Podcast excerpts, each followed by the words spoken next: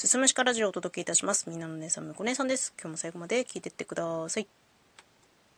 今回はですね、ハッシュタグ企画、届け PR トークになぞらえまして、私が普段愛用している、いや、愛飲している飲み物についての PR トークをしていきたいと思います。えー、ズバリですね、大塚製薬様、OS1。ね、もう CM でもバンバンやってる。みんなご存知、OS1。蛍光補水液でございます。こちらなんですけれども、もともと私の体質が非常に脱水体質であり、ちょっと電解質不足っていうのがありましてですね、えー、まあ夏場の暑い時期、熱中症のリスクがあるような時期に飲むものではもうなくなってしまいまして、冬場とかもね、隠れ脱水みたいなのがよく起きるので、もう箱で買って、もう常にこう危ないなと思ったら飲むようにしているんですよ。で、もう本当に飲むのと飲まないのじゃ全然こう体調が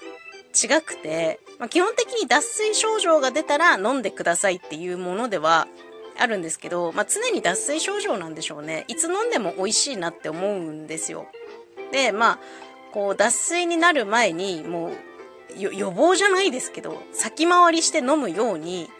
していて、そしたらね、結構その、まあ脱水でよく起きる、例えば足がつるとか、あとなんかちょっとクラクラするなとか、耳が聞こえなくなってくるなとか、そういう症状が緩和されるので、私にとってはもう完全にお守り代わりみたいな感じで飲んでる。で、まあ、他にさ、まあ、似たような飲み物として、ポカリスエットとかアクエリアスとかっていうスポーツドリンクあるじゃん。あれと何が違うのっていう話なんだけどね。結構その入っているお砂糖の量が違うらしくて、私一回店でぶっ倒れたことがあるんですけど、その時っていうのはもうすごく脱水症状になってて、ほぼ熱中症みたいな状態になってたんだけど、飲んでたものがスポーツドリンクだったんだよね。で、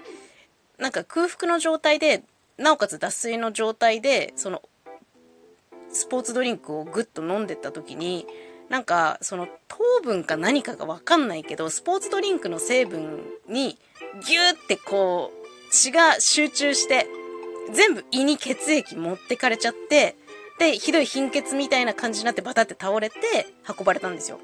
で、その時、その病院のね、救急の方に言われたのは、もう脱水の時は、スポーツドリンクじゃなくて、蛍光補水液を飲んでくださいっていう風に、もうズバッと言われたんで、まあ、それからは、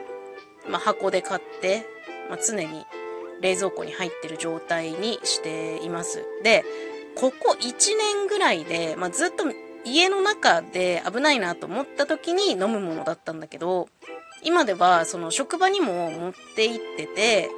で、ちょっと先回りで飲んだりとか、脱水になるとね、すぐ耳が聞こえなくなったりとかするので、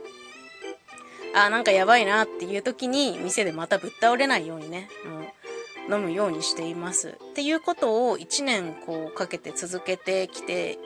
今年の夏、すごく変化したなって思ったことが一つあって、私もともと全然汗かかない体質だったんですけど、今年はちゃんと汗をかいた。うん。これはもしかしたら、まあ、水分をね、ちゃんと意識して取ってるっていうのもあるんですけど、こう、OS1 を飲むことによって、体にちゃんと必要なものが補われてるから、ちゃんと汗をかくようになったんじゃないかなっていうふうに思ってます。もう、ほぼほぼ私の命を守るものになっているので、完全に欠かせない存在になっているんですが、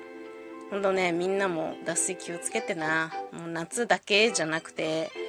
もういろんな季節にリスクは伴ってると思っていた方がいい。もう一家に一本、いや、一箱と言いたい。お守り代わりにね、ぜひ置いておいてほしいなと思います。もちろん、健康な状態の時には飲まなくても大丈夫なんだけど、